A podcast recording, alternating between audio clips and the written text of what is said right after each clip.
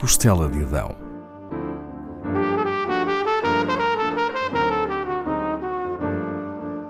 Com Paula Castelar.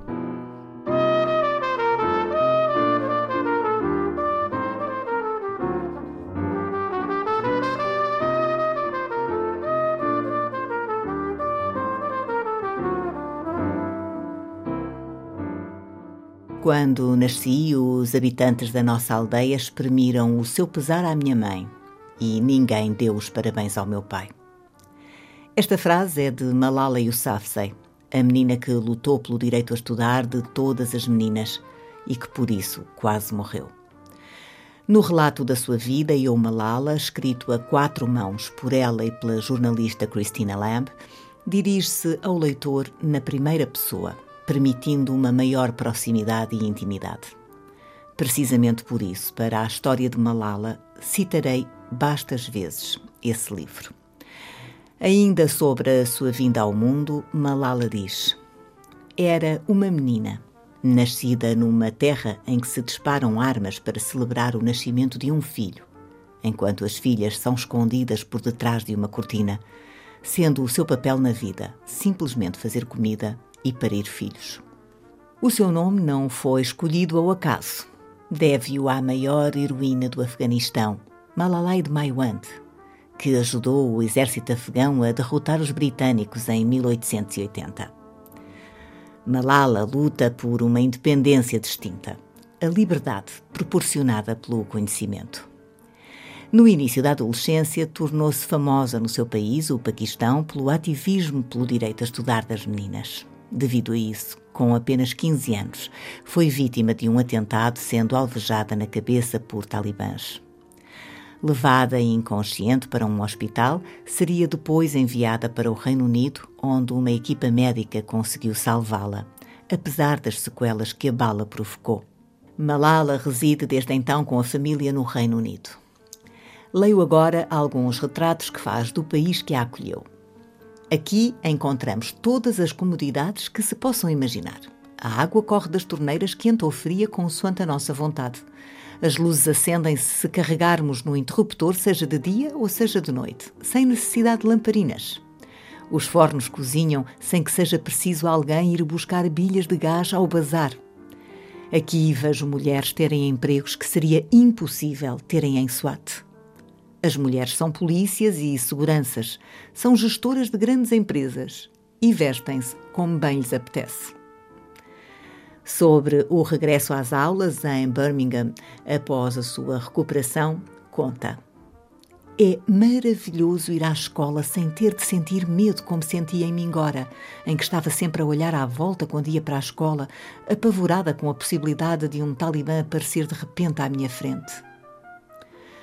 Não penso com frequência no ataque, embora todos os dias, quando olho para o espelho, estejam lá as marcas a recordá-lo. A operação ao nervo fez o máximo possível. Nunca voltarei a ser exatamente a mesma. Não consigo pestanejar tão bem e o meu olho esquerdo fecha-se muitas vezes quando falo. Nascida em Mingora, no Vale do Swat, no nordeste do Paquistão, em 1997, Malala é a mais velha de três irmãos e a única rapariga. Ziodin Yousafzai, seu pai, é professor e a sua mãe, Torpekai Yousafzai, é dona de casa. Não teve instrução, algo comum no país. A função das mulheres é cuidar da família. Aos 14 anos, muitas adolescentes já estão casadas e com filhos. O avô paterno de Malala também foi professor e o pai fundou a escola Kushal, que dirigia e onde Malala estudava. Embora na região onde viviam se privilegiasse a educação dos rapazes, o seu pai sempre se opôs à distinção de género e estimulou a curiosidade da filha, dedicando-se a ensiná-la. Durante a ocupação talibã do Val do Swat em 2009, Malala começou a escrever um blog usando um pseudónimo para a BBC regional. Relatava o seu dia a dia. Referia a importância das meninas frequentarem a escola, afrontando o movimento fundamentalista islâmico que as proibia de estudar. A luta da pequena Malala, então com 12 anos, tornou-se conhecida também fora do Paquistão O arcebispo sul-africano Desmond Tutu, laureado com o Nobel da Paz pela sua luta contra o apartheid, nomeou-a para o Prémio Internacional da Criança, concedendo-lhe notoriedade. Malala prosseguiu a sua luta apoiada pelo pai. A 9 de outubro de 2012, a carrinha da escola onde seguia foi parada por talibãs e a sua vida mudou drasticamente. Acerca desse dia e do período que se seguiu, escreveu: Começara a ir de carrinha porque a minha mãe tinha medo que eu caminhasse pelas ruas sozinha. Andávamos a ser ameaçados desde o início do ano. Algumas ameaças apareciam nos jornais, outras vinham sob a forma de bilhetes ou mensagens passadas de mão em mão. A minha mãe estava preocupada comigo, mas os talibãs nunca tinham vindo buscar uma rapariga e eu tinha mais medo que eles se concentrassem no meu pai, já que ele passava a vida a falar mal deles. Um amigo próximo do meu pai e companheiro ativista, Zahid Khan, fora baleado no rosto em agosto, quando ia a caminho das orações. E eu sabia que todos diziam ao meu pai: Toma cuidado, ainda vais ser o próximo. Eu não tinha medo, mas começava a certificar-me de que o portão estava trancado à noite. Ia perguntar a Deus o que acontece quando morremos. Contava tudo à minha melhor amiga, Moniba. O sonho dela era ser estilista, embora soubesse que a família nunca lhe daria permissão para tal. Por isso dizia a toda a gente que queria ser médica. É difícil para as raparigas na nossa sociedade terem qualquer outra profissão que não seja professora ou médica se é que lhes é permitido trabalhar de todo. Sobre o momento exato do ataque, Malala conta. Saltou para a traseira da carrinha e inclinou-se sobre as nossas cabeças. Quem é Malala? exigiu saber. As minhas amigas dizem que disparou três tiros, todos de seguida. O primeiro atravessou a órbita do meu olho esquerdo e saiu debaixo do ombro do mesmo lado.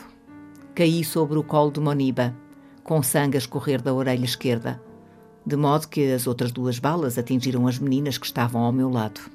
Malala recebeu algumas das mais altas distinções mundiais, nomeadamente o Prémio Sakharov para a Liberdade de Pensamento, atribuído pelo Parlamento Europeu em 2013.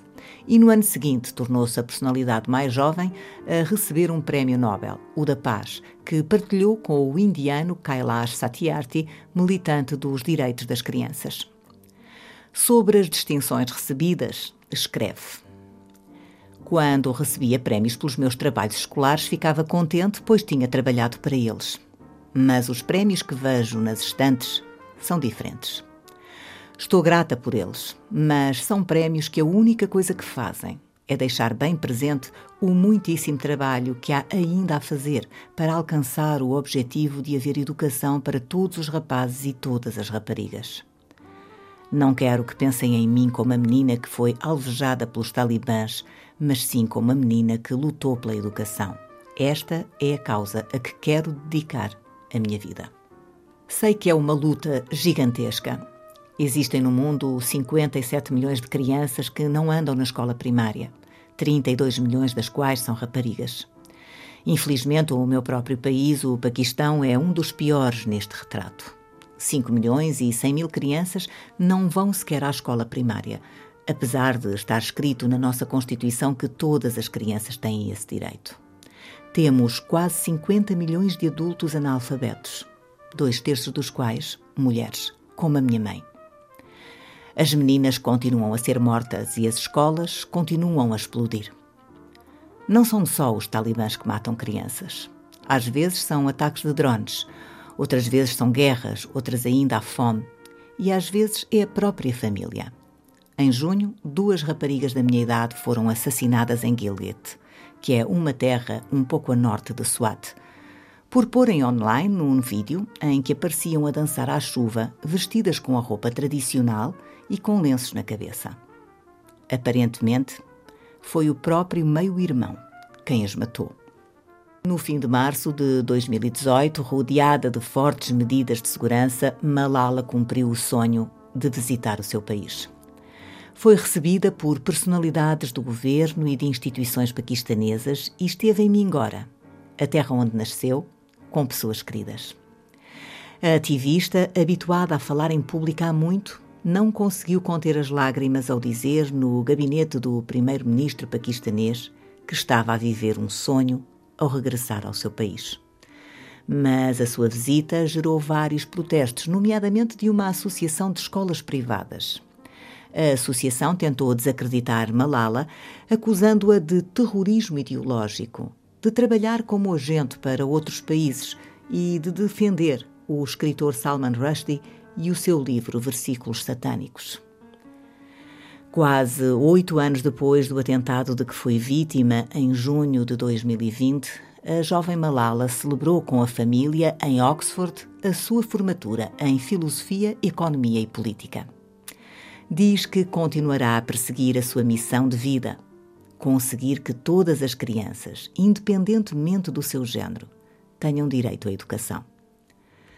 A terminar, recordo algumas palavras de Malala ditas no dia do seu 16º aniversário ao discursar na sede das Nações Unidas em Nova York. Peguemos nos nossos livros e nas nossas canetas. São as nossas armas mais poderosas. Uma criança, um professor, um livro e uma caneta podem mudar o mundo.